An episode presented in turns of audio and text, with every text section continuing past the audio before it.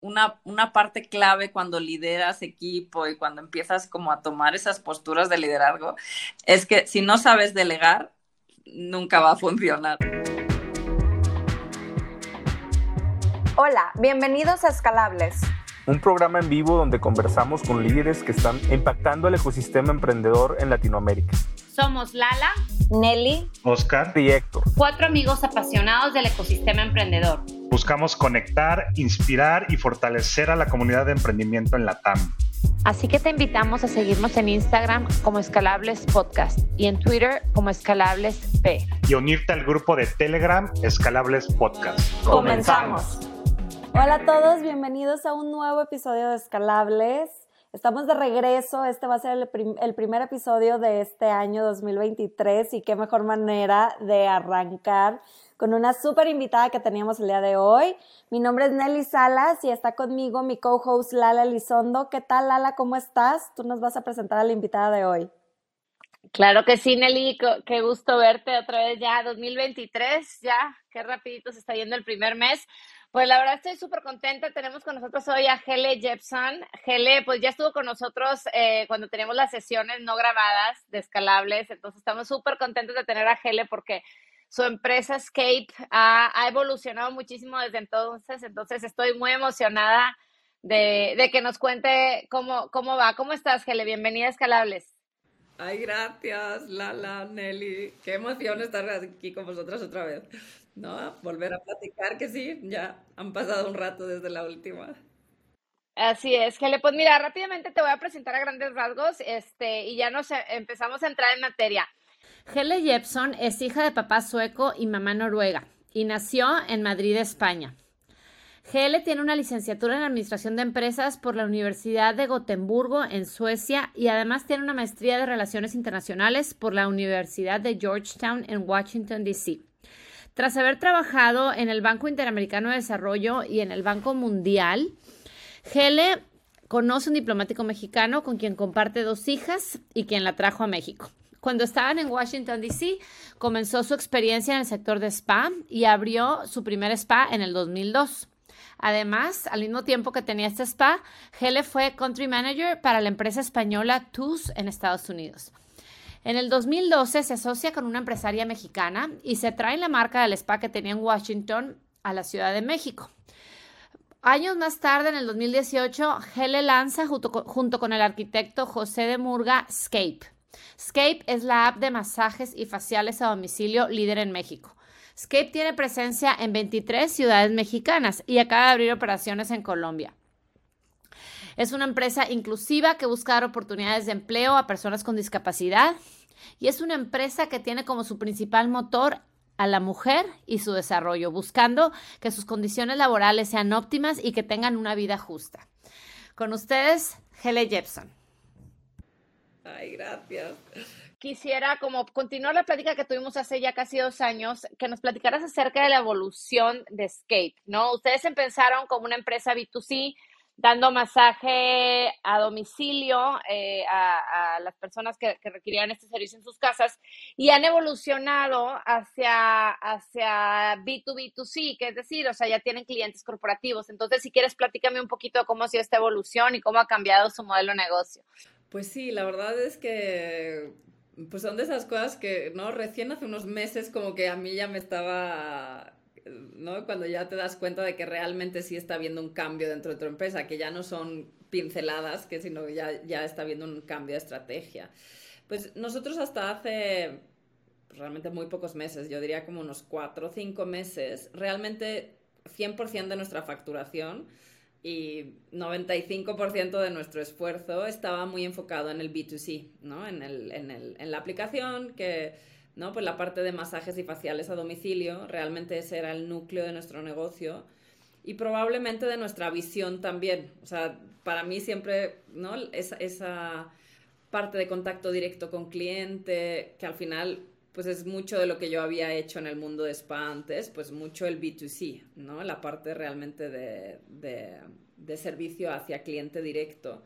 Em, y sí teníamos pinceladas ya del B2B, pero no nos habíamos dado cuenta, ¿no? Es como que para mí ha sido una transición un poco como que el modelo de negocio ha ido, se ha ido moviendo por una parte por una demanda externa, que, que, no era tanto que nosotros, como que fuera un tema que nosotros provocáramos, sino que eh, no la parte de corporate wellness, pues obviamente como todo el mundo sabe, durante digamos la pandemia y post pandemia, pues mucho tiempo fue un tema inexistente, ¿no? O sea, las empresas que ya se dedicaban de alguna manera a eso eh, era inexistente.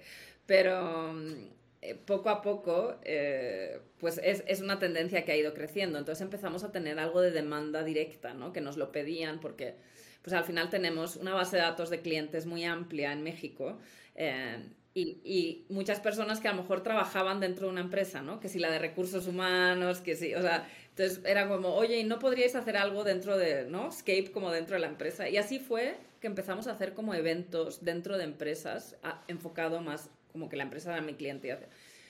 Y después la combinación de que empezamos un proceso de levantamiento capital que al final yo creo que para mí ha sido, pues un, digo, son procesos duros, pero la verdad es que son procesos de cambio muy importantes si sabes escuchar. O sea, yo siempre digo, la verdad es que el privilegio de alguna manera de que estás delante, pues que tienes un espacio gratis, por decirlo así, no, no te cobran, es como si fuera una consultoría gratis, eh, de poder hacer un pitch a un fondo de inversión, normalmente la contraparte que tienes delante es gente con mucha experiencia, ¿no? que ha revisado miles de modelos de negocio, son normalmente mentes muy brillantes. Entonces, poco a poco, escuchando, ¿no? Nos fuimos dando cuenta que realmente teníamos entre manos un potencial de negocio mucho más grande del que estábamos estimando.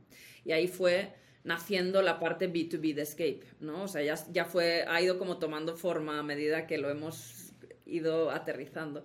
Entonces, tenemos dos componentes B2B dentro de Escape. Uno es Corporate Wellness, que mi cliente es la empresa, que ya tenemos, digamos, lo que ya está un poco pasado la fase famosa esta del MVP, ¿no? Que donde, donde estás testando, ya, ya si son clientes ya recurrentes, entonces ya, ya hemos un poco, ¿no? Testado el modelo de negocio y hemos visto pues, que el crecimiento ha sido de locos y la retención muy alta.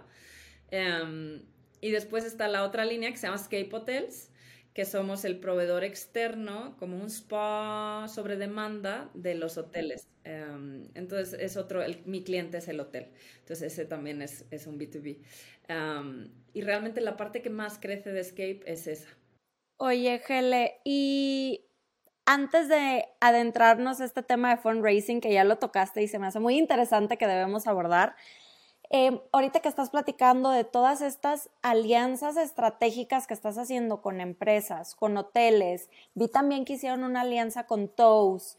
¿Cómo creas estas alianzas estratégicas? ¿Cómo ves a, a estos terceros como, como aliados? Yo soy por, por, por, mi experiencia anterior de trabajo, digamos y así, no es que exactamente estudiara marketing y branding, pero al final ha sido una pasión mía desde siempre, ¿no? Todo el tema de posicionamiento de marca, para mí, digo, siento que independientemente de lo que hagas, al final el tema de creación de, ¿no? De conceptualizar algo es, es muy importante. Entonces, yo siempre he estado como, pues sí, como muy fijada en la parte de branding.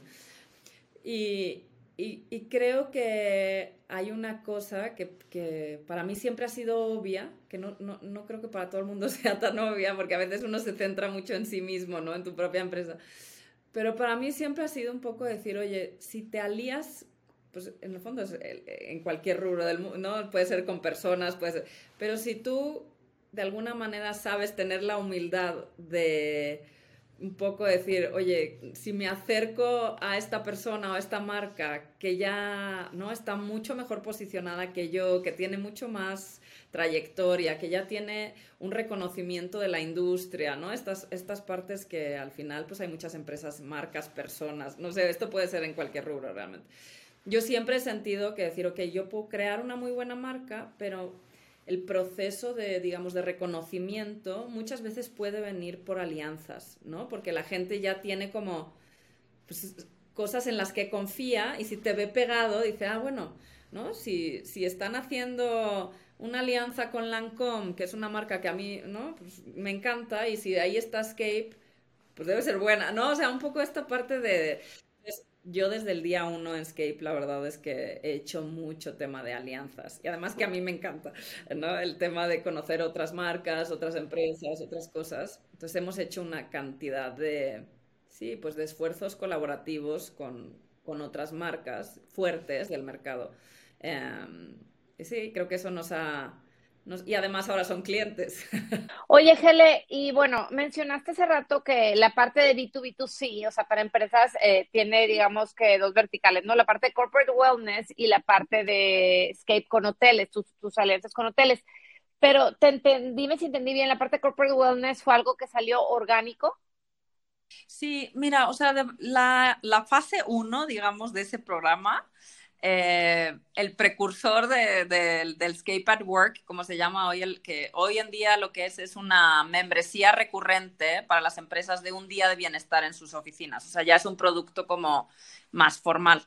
Em, y cuando inició fue más un pedido sobre pedido de las empresas, ¿no? Que, no, no sé, teníamos, por ejemplo, a alguna clienta que trabajaba en TikTok, ¿no? Entonces decía, oye, que tenemos un evento para empleados os podemos contratar, para, o sea, como más como spot, eh, ¿no? Cosas más esporádicas donde realmente los clientes nos lo pedían más que que nosotros estuviéramos buscando empresas, sino que era un poco un favor, o sea, no favor, porque al final era un producto que cobrábamos, ¿no?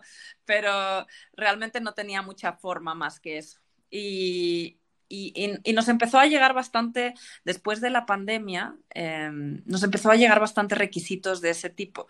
Y pues empezamos uno, obviamente, a escuchar, porque al final, pues de repente cuando, cuando ya ves que algo te lo piden varias veces, dices, aquí hay algo, ¿no? Em, creo que el tema del wellness después de la pandemia, pues ha hecho un boom súper fuerte, ¿no? Y, y a nivel corporativo, creo que hay varias cosas en el tema de que hay mucha más conciencia de, ¿no? de cuidar a tus empleados, o sea, sobre todo desde, desde la más profundidad, de decir, el tema de la salud del empleado es importante para la productividad de la empresa, ¿no? Para que la persona esté, que tenga salud emocional, que tenga salud física, que tenga bienestar, o sea, todos estos componentes para el resultado del trabajo y el trabajo en equipo es importante. Y después había otra cosa que nos hemos ido dando cuenta, que claro, muchas de las empresas al estar remoto tanto tiempo, eh, la transición hacia un entorno ya más físico de, que la gente vuelva a las oficinas, no siempre ha sido fácil esa transición, ¿no? O sea, es decir, para, los, los, para la gente de recursos humanos, la transición de que muchas veces quieren mantener un modelo híbrido pero quieren de alguna manera que la gente sí venga a las oficinas y así, el, el, elemento de incorporar un día de masaje en las, o sea, nosotros hacemos masaje en silla, ¿no? Entonces es vestido, son 10 minutos por empleado, entonces es un programa pues que para la empresa es muy bueno porque pues no, no cortas el día como tal, pero sí das un incentivo muy fuerte a tu, a tu equipo. Entonces, pues es, es como una manera para las empresas de decir, pues hoy hay, ¿no? Hoy Escape Friday, ven a la oficina. Ya, o sea, no era un tema de, que me, puedo imaginar perfecto, y tus mismas clientas que ya son empleadas de cierto corporativo empiezan a recomendar, y, o sea, no es un tema de beneficio para los empleados de PepsiCo, por decirte algo, eh, tienen descuento en Escape, no era tanto así, sino más bien lo que dio, eh, lo que impulsó esa iniciativa era en las oficinas con Escape. ¿Correcto? Sí, exacto, exacto. Entonces, pues nada, fue, fue, fue naciendo y después, ¿sabes? Lo hemos ido puliendo, puliendo, puliendo, ya como, ya en un proceso muy de MVP, o sea, ya en un proceso muy serio de decir, a ver, eh, no creemos cuando hemos hecho analítica de, ¿no? De, digamos, ahora estamos en levantamiento de capital y claro, y la siguiente, ¿no? Y una vez que empiezas en esa ronda, pues ya estás pensando en la siguiente ronda, ¿no? Entonces, nosotros sí creemos y hemos visto que ese modelo dentro de nuestro negocio, probablemente por lo menos un 50-60% de nuestra facturación dentro de, ¿no? Un año y medio o así, eh, vendrá de, de, la, de, la, parte B2B que eso, si me hubieses preguntado hace un año, te hubiese dicho, no, no está en mi radar. entonces sí, pues es esta parte de saber, ¿no? Escuchar y, ver hacia dónde van las cosas y tener la capacidad de, pues sí, de a veces cambiar de modelo, ¿no? De, negocio de alguna manera. Claro, evolucionar y pivotear, porque es parte del proceso a la hora de emprender. De hecho, dicen, oye, pues si no estás evolucionando, algo estás haciendo mal, ¿no? Siempre hay una mejor manera de, crecer. Y, Gele, a ver, ¿en cuál fue ese punto de inflexión o cuándo fue que les cayó el 20 que dijeron, es momento de levantar capital? ¿Cómo se dieron cuenta que ya tenían que levantar capital?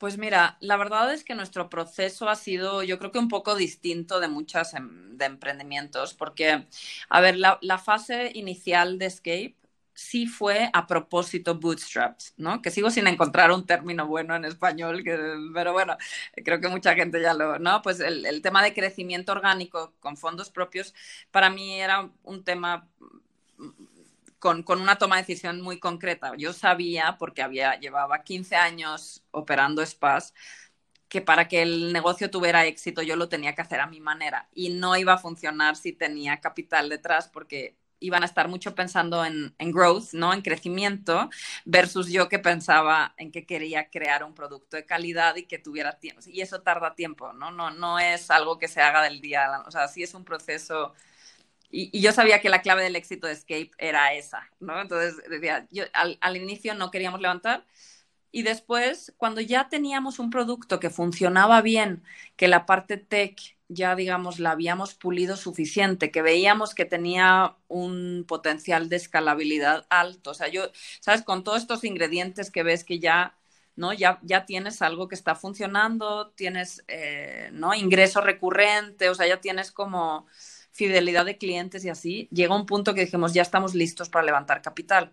Entonces lo que hicimos fue meternos a una aceleradora que se llama Mass Challenge, pero esto fue pre-pandemia. Entonces, nosotros pre-pandemia ya habíamos decidido que íbamos a levantar capital. Entonces, nos metimos a Mass Challenge, que en ese momento era una aceleración eh, física, o sea, presencial, porque fue antes de... Y entonces eran, fueron como cuatro o cinco meses de proceso de aceleración y con la idea de terminar ese proceso y ellos también después te apoyaban pues con contactos y así, y una vez que terminabas pues ya salías a levantar capital, ¿no? Era un poco el flujo del... del...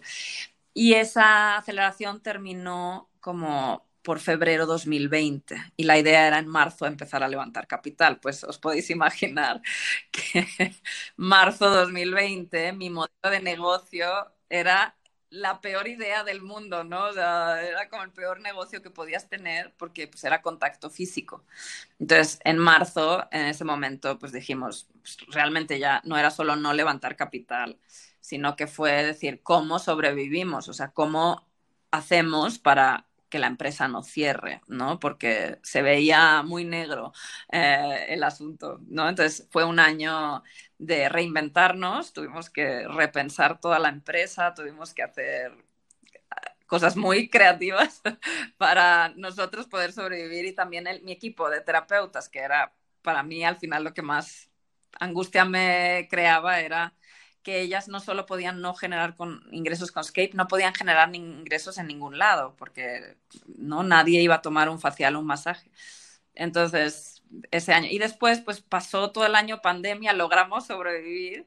Um, y fue como rearrancar un poco. Entonces ya una vez que ya rearrancamos, etcétera, ya volvimos a tomar la decisión. Pues hay que, hay que ya salir a levantar capital, sobre todo para el tema de crecimiento, ¿no? O sea, que al final nosotros hemos tenido la suerte de, de, de, ya generar utilidad, o sea, ya ser una empresa que se puede mantener por sí sola, pero veíamos que si queríamos crecer como queremos, de expandirnos a nivel internacional, de crecer, el modelo B2B, necesitábamos apoyo de, con capital para poder hacer eso de una manera mucho más escalable. Totalmente, sí, que es el, yo creo que el objetivo principal de los emprendedores al momento de levantar capital, ¿no? El crecer. Pero sabes que creo que justo hace un par de días en un panel escuché eh, que mencionaban, el levantar capital no es nada más transaccional, no es nada más el tener el dinero para poder crecer, sino más bien es relacional.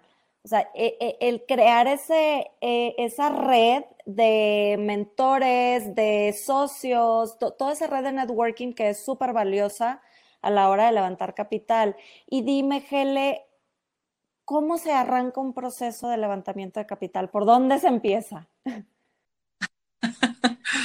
Uf, pues mira, yo creo que depende mucho de cada founder, ¿no? O sea, es decir, hay, hay emprendedores que ya tienen, ¿no? Que ya tienen el, o sea, que ya lo han hecho varias veces, entonces, claro, la manera de empezar es distinta en un proceso. Hay gente que tiene mucha más experiencia por lo menos en la parte teórica, o sea, yo, yo, creo que también depende un poco en qué, ¿no? Yo tuve que hacer cosas como, por ejemplo, de aprender cosas desde cero, que para mí, eh, pues sí, era, era, un terreno muy desconocido. O sea, por ejemplo, yo me metí a tomar un curso eh, digital de, de una entidad que se llama Kaufman Fellows, que tiene un curso de Venture Capital como para aprender los básicos, ¿no? Es decir, no, no, no es que yo quisiera hacer un fondo, pero sí entender bien al, el otro lado, ¿no? Para cuando vas a las negociaciones, realmente entender los términos, las condiciones, o sea, toda esta parte, ir preparada.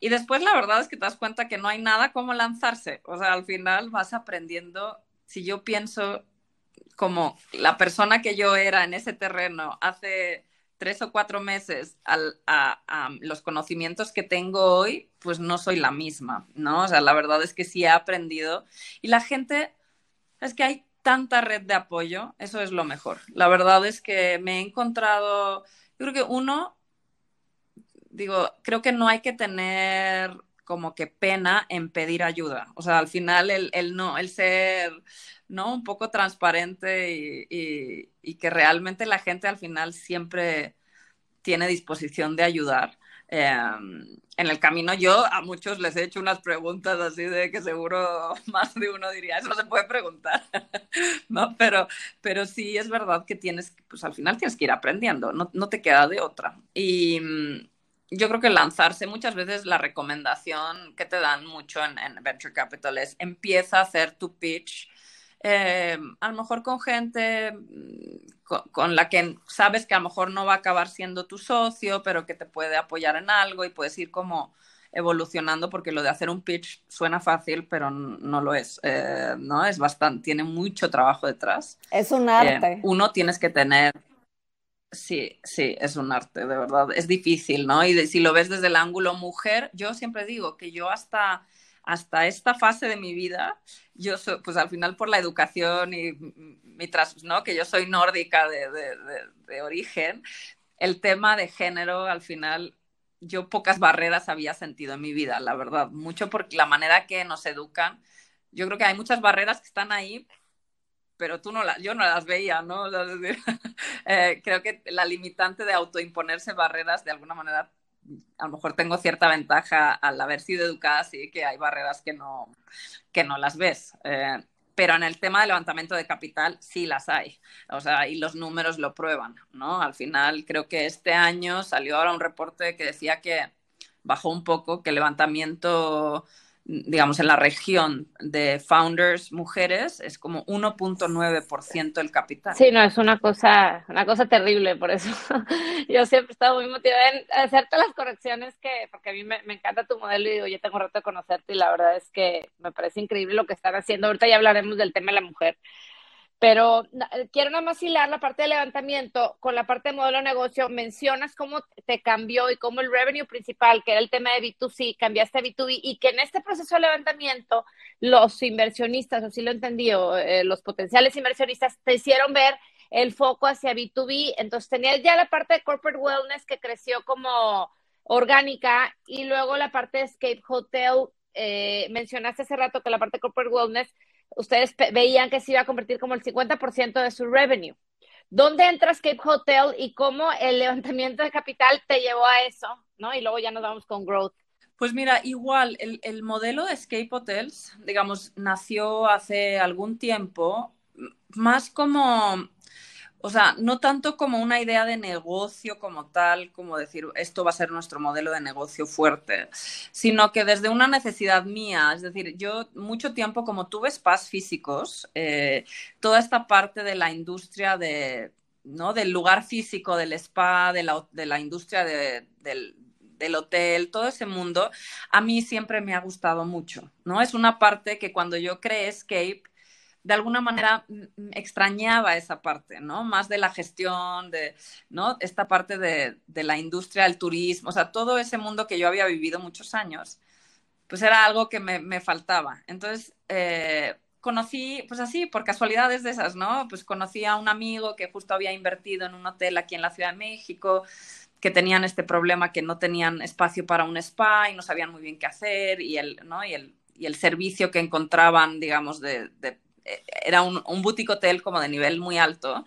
Eh, entonces yo empecé a, yo, le dije, bueno, pues yo feliz te ayudo, porque a mí eso de, ¿no? De, la excusa de, de, poder ir al hotel y ayudarles a elegir, ¿no? Parte de, pues hay muchas cosas prácticas, ¿no? De dónde posicionas, o sea, hay muchas cosas de, que, que, es como conocimiento ya de muchos años. Y entonces, pues como por ayudarle a él, les hice el menú de spa del hotel, o sea, ¿no? Pues nos, nos echamos toda la talacha en ese hotel. Y a, las, y, pues a las terapeutas les encantaba ese trabajo porque iban a dar el servicio al hotel y al final pues las propinas eran muy buenas, ¿no? Es un entorno muy seguro, etc. Y ahí poco a poco fue evolucionando eso pero cuando empezamos a hacer las reuniones con Venture Capital, que yo les empezaba a contar, de, o sea, en la fase 1 de cuando, levantamiento, les empezaba a contar de la parte, pues, como una parte chiquita de Escape, de Escape Hoteles, la reacción de cada uno fue, eso está muy interesante, ¿no? Es, aquí hay negocio, o sea, esto es un, ¿sabes? O sea, ¿sabes? Y cuando, pues al final es esto que te digo que tienes que tener la capacidad de escuchar, porque en, en, en Venture Capital emocionalmente puede llegar a ser muy difícil por la parte que al final siempre le buscan el ángulo digamos, de problema, ¿no? O sea, al final eh, la mente de, alguien que está del otro lado, del inversor, siempre está buscando como, sí, pero esto no, o sea, entonces como, como founder eso es muy difícil, al final tú eres alguien, ¿no? Que estás muy orgulloso de tu negocio, lo que has logrado, y esto de que te, te, te tiren para abajo, pues sí tienes que tener una fortaleza de poder como, ¿no? Escuchar y decir, ok, si tantas personas con tan ¿no? tanto talento me está diciendo esto, aquí hay una verdad, ¿no? Y cómo puedes ir puliendo tu producto escuchando y un poco es lo que hemos hecho. ¿Y, y cómo ven ese el crecimiento? O sea, ya que estás en este proceso de levantamiento, que ya eh, sé que estás por terminar tu primera ronda, y pues obviamente un VC pues está pensando en el tema de crecimiento, ¿no? Y aquí estamos viendo dos aristas, o sea, tu modelo inicial, que era el B2C, lo estás cambiando a, a, a B2B2C, y además el tema de la expansión, porque yo he visto tu pitch deck, el cual es fabulosa parte, y estás eh, también planteando una expansión internacional. Este, cuéntanos un poco cuáles son los planes de Escape en, en, en ese contexto, ¿no? Tanto en modelo, ¿dónde ves que va a venir el revenue principal? Hoteles, corporate o el otro, y como en la parte internacional, y luego, ¿por cuál te das primero, no? O al mismo tiempo, porque son decisiones que, que es complicado tomar, ¿no? Eh, no, no, y tienes que tener foco, ¿no? Pero, a ver, nosotros, sí, acabamos de abrir Colombia hace 10 días, o sea que ya, ya. Sí, y nos ¡Bravo! ha ido súper bien, la verdad, estoy tan contenta. Y para mí, la apertura de Colombia, eh, al final era una prueba de que yo ¿sabes? Y que en la empresa podíamos hacer lo que yo decía que podíamos hacer, ¿no? Pues una cosa es eh, creerlo, otra cosa es ya verlo en práctica, que justo estaba hablando con, con, un fondo de inversión ayer que les decía, claro, es que al final esta parte teórica que yo decía que se podía eh, escalar el producto de manera digital, eh, pues ya lo hemos testado, ¿no? Entonces, el 95% del proceso de apertura de Colombia fue digital, remoto, y con una o sea, con, con, éxito, ¿no? Que ha sido una, la verdad es que está funcionando muy bien a nivel operativo. Sí. Entonces, para mí sí es un poco decir, y además, digamos, la apertura de Colombia la hemos hecho todavía desde el ángulo bootstrap, porque como estamos todavía a mitad de la rosa, es decir, realmente testar que lo que yo decía, ¿no? De no, no necesito ni tanto capital realmente, ni, ni tampoco tanta presencia y puedo manejar mucho a, de manera remota ya, que eso mucho de mi modelo de negocio la suerte para nosotros de la pandemia. Digo, yo nací antes de la pandemia, a mí me tocó como que repensar mucho de la estructura de Escape desde un ángulo de todo poder hacerlo remoto, ¿no? Entonces, hemos hecho miles de procesos durante la pandemia que hemos logrado que muchas de las cosas que antes yo vería imposible hacer de manera remota, hoy las estoy haciendo remoto. Desde capacitación terapeutas, desde onboarding, desde, o sea, muchas de las cosas que antes diría, eso no se puede, hoy ya hemos probado que se puede, ¿no? Entonces, y el modelo de negocio, un poco lo que yo digo es que para que el B2B de mi modelo de negocio funcione bien, yo siempre voy a tener que tener un B2C. O sea, es decir, y esto siempre se lo explico a los inversionistas en el sentido de que un poco mi fortaleza en el B2B es la fuerza de equipo, ¿no? Porque al final nosotros tenemos un equipo muy testado, con mucho nivel, con muy buena presencia, o sea, muy profesional, que eso a las empresas es lo que al final les está dando buenos resultados, porque cuando yo vendo la membresía a la empresa, ¿no? Que por ejemplo, si tú eres una empresa de 25 personas, más o menos te cuesta al mes 3.900 pesos y nosotros vamos un día de escape at work, ¿no? Y entonces llega el, el, equipo de terapeutas y es todo, la imagen es muy profesional. Entonces, ¿qué pasa? Que para la empresa se vuelve un instrumento de marketing, porque al empleado le encanta la experiencia, pero además la parte, digamos, de imagen está muy cuidada entonces empiezan los empleados a subir fotos, ¿no? De great place to work, miren qué vino. O sea, entonces de repente se descubren, oye, esto nos está dando, ¿sabes? El conectar el nombre de una empresa wellness es una buena imagen, ¿no? Entonces de repente se vuelve el instrumento. Entonces, eh, pero para poder dar ese servicio a la empresa yo tengo que tener un equipo grande, porque si mañana, yo qué sé, pues de repente dicen, oye, mañana necesitamos X terapeutas en 13 tiendas. Digo, si tú no tienes un equipo fuerte, pues no puedes darle el servicio. O sea, entonces, mi B2C es muy importante para el B2B. Y a la inversa, nosotros cuando vamos a la empresa, pues al final todos esos empleados de la empresa al final son un potencial cliente para el B2C. Entonces es como que, ¿no? Se, se, se, se, juegan entre ellos de alguna manera. Entonces yo creo que a mí creo que los dos modelos, o sea, el B2C y B2B, siempre se van a poder compaginar muy bien. Y además, para la terapeuta, que al final es, no, al final yo soy un intermediario y, es muy importante que la terapeuta esté contenta. Para la terapeuta es el mejor de los mundos, porque el B2B normalmente es de lunes a viernes en horario de mañana. Es generalmente cuando una empresa nos contrata, eh, casi siempre hemos, por lo menos en el MVP que hemos hecho, casi siempre es turno de mañana, ¿no? Que lo quieren de 10 a 2 o de 10 a 1, algo así, ¿no? Y, y los empleados van rotando. Entonces, esas horas normalmente son las horas que son difíciles para las terapeutas de, llenar, ¿no?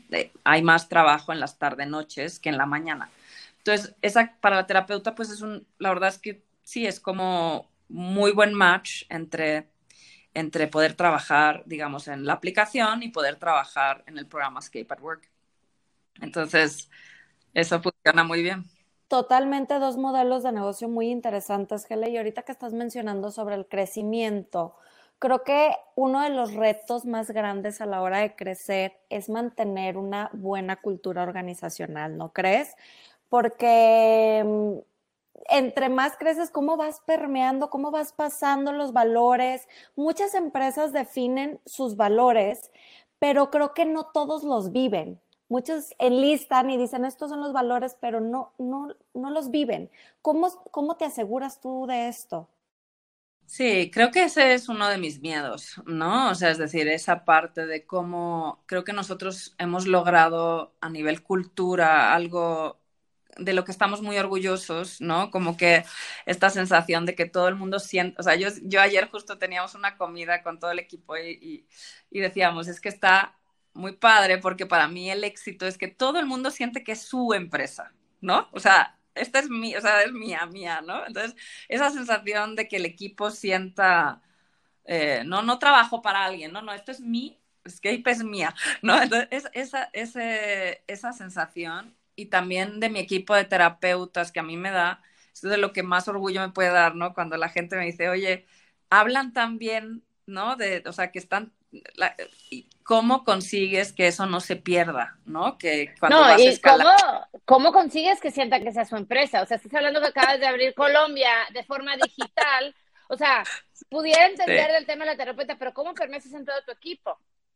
Sí, no, es, es complicado y yo creo que pero mira, al final, como todo, ¿no? Son, son cositas, ¿sabes? Todo, pues al final es una suma, un cúmulo de, de muchas cosas pequeñas, ¿no? Y cómo, pues intentas que, pues también yo creo que por el talento que vas incorporando, también, de alguna manera, cuando buscas talento, pues buscas mucho la parte cultural, ¿no? Que haga un fit cultural con, con tu equipo, ¿no? Yo soy mucho de que yo creo que hay muchas, a lo mejor no todo, ¿eh? digo, porque de repente si me oyera ahora mi sitio y dijera que cualquiera puede aprender, creo que tendría, ¿no? O sea, no o sea hay trabajos que obviamente tienes que contratar ya gente con nivel técnico alto, pero en general, la verdad es que yo siento que muchas veces la disposición, la actitud, ¿no? Se puede aprender casi cualquier cosa mientras que tengas una manera de ser.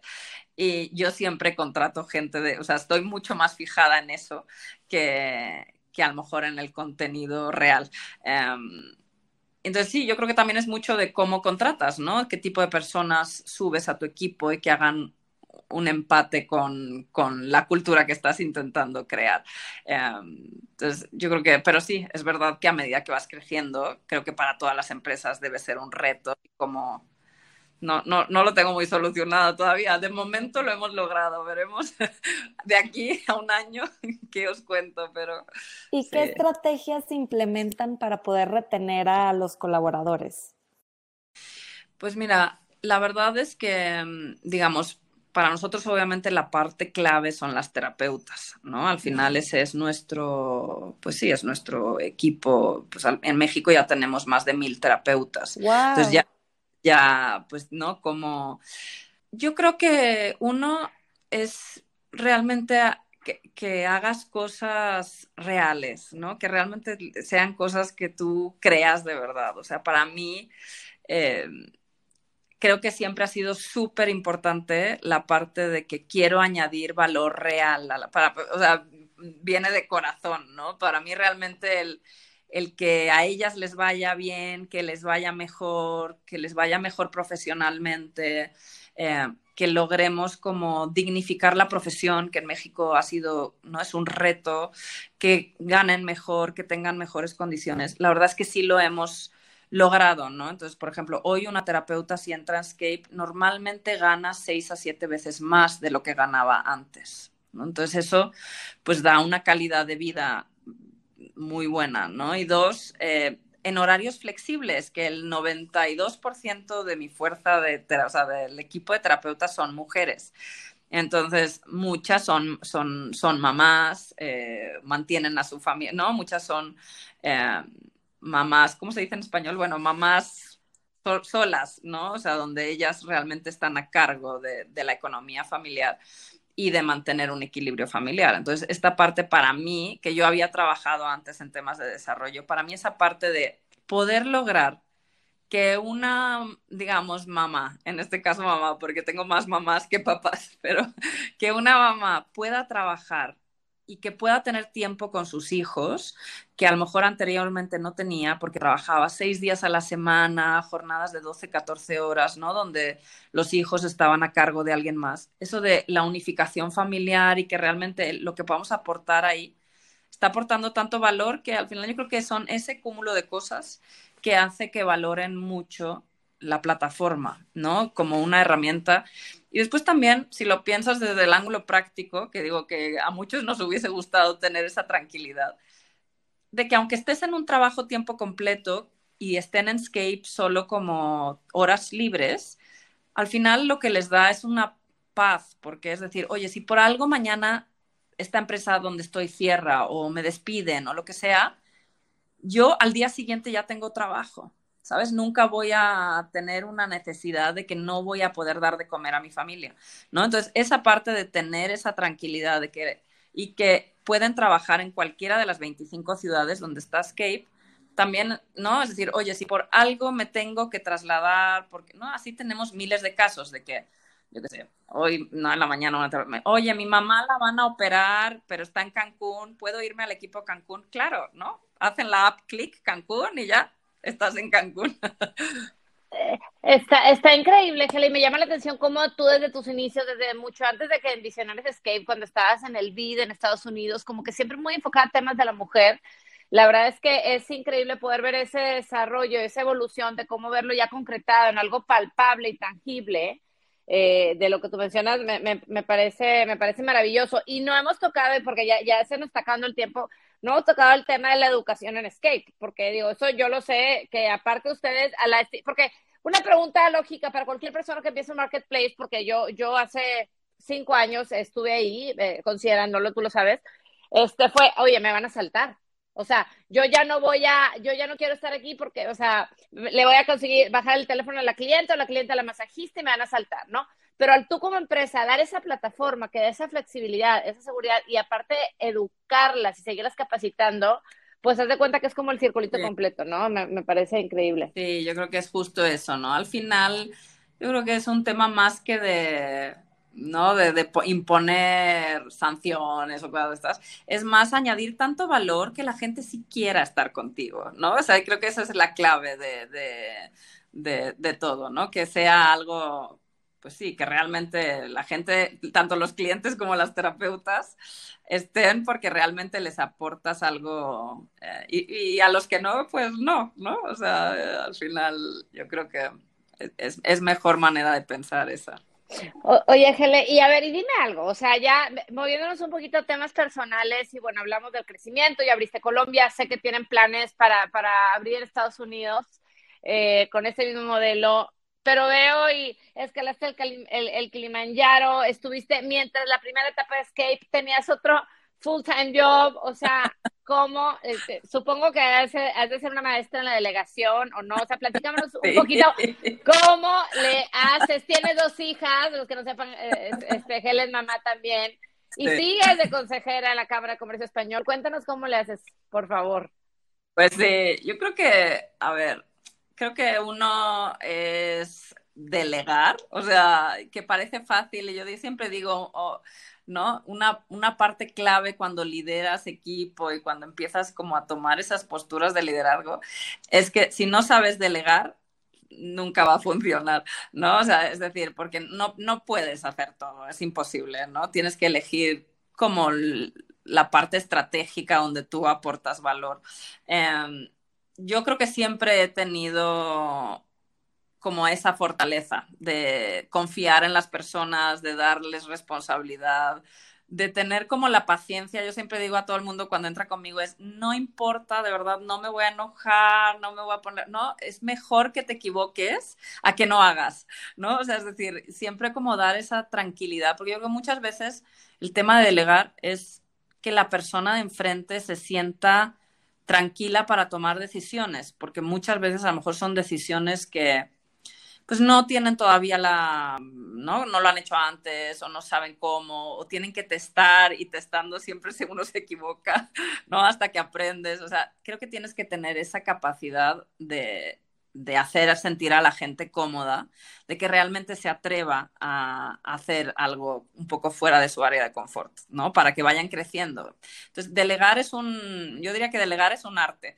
Em, y, parte del éxito es eso, porque si no, solo no puedes hacer, no puedes hacer todo. Tienes que tener un super equipo pero normalmente los super equipos no es como que aprietes un botón y ya, sino que se van formando, ¿no? Entonces, ¿cómo, cómo haces esa parte. Y sí, creo que eso es un poco, y también es, pues haciendo, ¿no? Yo creo que se puede combinar bien. Eh, tienes que tener tiempo para temas personales, familiares, para estar feliz y si estás feliz trabajas mejor, o sea, es, es un círculo, ¿no? Yo creo que sí, de alguna manera tienes que buscar ese, ese equilibrio. Digo, aunque a veces en mi casa se vuelven un poco locos Totalmente. No, pero es que está increíble el time management que tienes porque yo veo que eh, estás siempre en los partidos de tus hijas de fútbol. Está, oye, pero vendiendo, vendiendo. Si preguntas en los, en los partidos siempre acabas sacando o clientes o empresas. Claro, hay que aprovechar el momento y, sí, todo se puede. Y, y las relaciones, claro. Oye, Gele, y platícanos qué hobbies tienes, además de escalar el, Kilimanjaro. Veo que tomas unas fotos increíbles que de verdad digo, híjole, necesito que Gele me dé un curso de fotografía porque, Wow, con... No, me gusta. Siento que eres una persona que te gusta mucho el arte, ¿no? Sí, bueno, O sea, la foto, la fotografía. mira, no, no, no soy fotógrafa ni mucho menos. Siempre me ha gustado, o sea, se- se- y justo yo creo porque no tengo dotes de artista, o sea, de, no, si me pones a pintar, o sea, no más, ¿no? Eh, la fotografía para mí siempre ha sido esa manera de decir, "Oye, a mí sí me gusta crear, no se me da muy bien pintar ni hacer cera, ¿no? Cosas como y, y la fotografía como desde chiquita fue como mi herramienta para pues poder hacer algo creativo, ¿no? Yo quería hacer algo creativo y la foto se me... Y, y mi papá le gustaba mucho la fotografía y desde chiquita pues también yo creo que por eso, ¿no? Como que a mí me enseñó. eh, Nunca, nunca lo he evolucionado algo más profesional, pero sí es verdad que como me gusta mucho, pues todo el día ando con, con el tema de las fotos. Sí, me gusta mucho esquiar, fui profesora de esquí muchos años, eso es un hobby que amo, o sea, sí, pues soy nórdica, ¿no? Entonces, eh, esa parte. Eh, pues sí, en general, yo creo que me gusta mucho viajar, desde chiquita también yo creo que la, la, la parte de la cultura nórdica es que hace tanto frío en nuestros países que la gente en general viaja mucho. Entonces, eh, Cierto. es una... Oye, Gele, y hablando de o- o, todo este tema multicultural, a ver, pues tu papá es sueco, tu mamá es noruega, tú naciste en España, tu esposo es mexicano, tus hijas nacieron en, en Nueva México, York. En Nueva York. Bueno, ya estamos hablando de cinco países diferentes. Eh, Y, que le habla manteniendo también como, como- cuatro idiomas, ¿eh? Digo, Claro. para que Ah, el escucha justa- sepa. justamente a eso iba. Eh, tus hijos les inculcas como esta, eh, ¿cómo decirlo? Eh, pues este tema multicultural, los idiomas, ¿cómo, ¿cómo cuidan todo ese tema? ¿Qué idioma hablan en casa? ¿Cómo, cómo funciona eso? Pues mira, no, en casa se habla español porque al final, no, ellas viven aquí, digo, hablan sueco, pero más o menos, o sea, tendrían que hablar un poco mejor.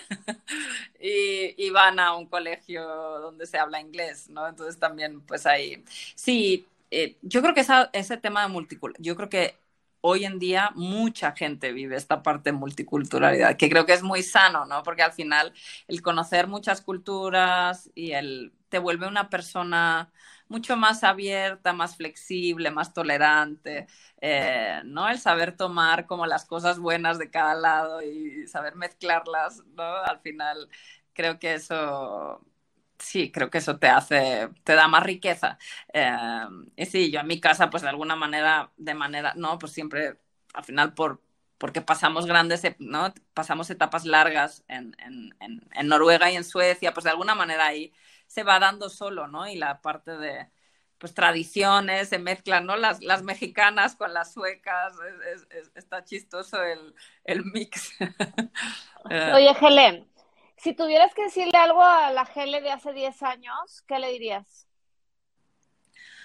Mm, buena pregunta. Pues, no sé, yo creo que le diría que se hubiese lanzado a ser emprendedora full time antes, porque mucho tiempo me dio miedo dar el salto. O sea, yo muchos años estuve como con, ¿no? Con esta parte de la seguridad de tener un trabajo pues fijo con, con todas las implicaciones que tiene. Y además un poco por, porque yo había, ¿no? Por, porque yo había construido carrera y entonces también esta parte que pues, había llegado bastante alto y el, y el miedo a soltar eso, ¿no? O sea, el miedo al, al salto. Creo que le hubiese dicho. Pero no crees, ¿no crees que eso te sirvió para llegar sí, a donde estás hoy? O sea, o sea, si lo hubieras soltado antes, pues quizás no estarías donde estás. A lo mejor una parte sí, pero creo que hubiese dado el salto antes. O sea, creo que, creo que me hubiese gustado ser emprendedora full time eh, antes, porque realmente llevo como, que serán dos años y medio realmente full time en, Mundo Store. Antes de eso, pues llevaba ¿no? muchos años trabajando en puestos directivos en corporate. Digo que obviamente, por ejemplo, la etapa donde fui directora en Toast en Estados Unidos, yo digo que no sería, o sea, mucho de lo que yo hago hoy lo aprendí en esa etapa. Entonces, no, no podría haber logrado lo que he logrado hoy sin esa formación. Um, pero creo que sí, en algún momento me daba miedo el salto. O sea, sí estuve un par de años que quería dar el salto y no, creo que me hubiese aconsejado que lo Qué interesante.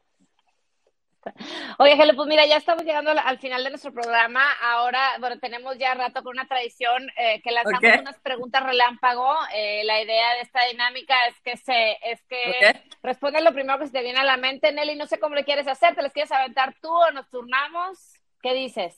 Como gustes, dale, Lala. Bueno, si quieres, te las voy a hacer. ¿Estás lista? Ahora sí que lo primero que te venga a la mente, ¿eh? Que, okay, pena, que nadie te va a escuchar. ok. Empezamos. A ver, ¿algún superpoder que te gustaría tener? Me gustaría saber cocinar. Algo imposible. Me gustaría saber cocinar. Ok, mira qué interesante. La Thermomix es la solución. Oye, comercialote, ¿no? Eh, a ver, person, dime un personaje histórico vivo o muerto con quien te gustaría estar sentada en una banca una hora, así esperando. Mira, puede sonar muy cliché, pero hubiese, me hubiese encantado conocer a Frida Kahlo. No, es que tiene una vida interesantísima. Oye, ¿en qué actividad eres más productiva? Así eres una bala. Esquiando. Bien. Y ahora al revés, ¿para qué trabajo serías malísima, pésima? Contable. Okay. No, tendría paciencia. Y, por último, ¿para qué deporte olímpico ganarías una medalla? Esquiando. Eso, decir eso, me lo había saltado. ¿Eres night owl o morning person? Morning person, 100%. Wow, bruto. Ok, y ya por último, recomiéndanos un libro, un libro que, te haya impactado, que te haya gustado, que le quieras recomendar a la audiencia.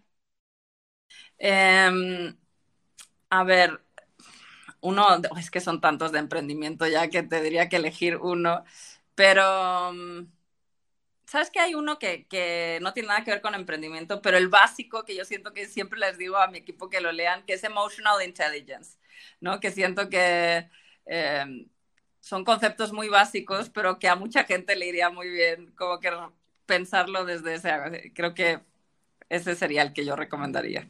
Súper. Pues muy bien, Gele, pues queremos agradecer el tiempo que, que nos diste por compartirnos tu, tu, historia, tus retos, tus aprendizajes.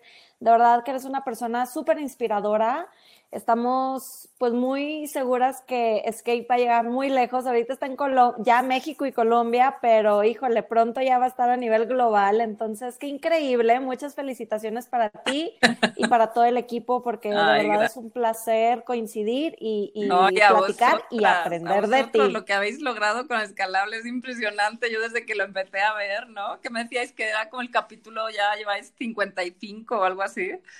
Felicidades. Es, es, es buenísimo. Gracias, Gele. Gracias de nuevo. Te mando un abrazo bien fuerte y pues éxito ahorita en el cierre de tu ronda. Gracias, Lala. Gracias, Nelly. Un abrazo. Vaya a las dos. Gustan verlas. Gracias, por escucharnos. No pierdas la oportunidad de platicar con nosotros. Síguenos en Instagram y en Telegram como Escalables Podcast y entérate de quiénes serán nuestros próximos invitados.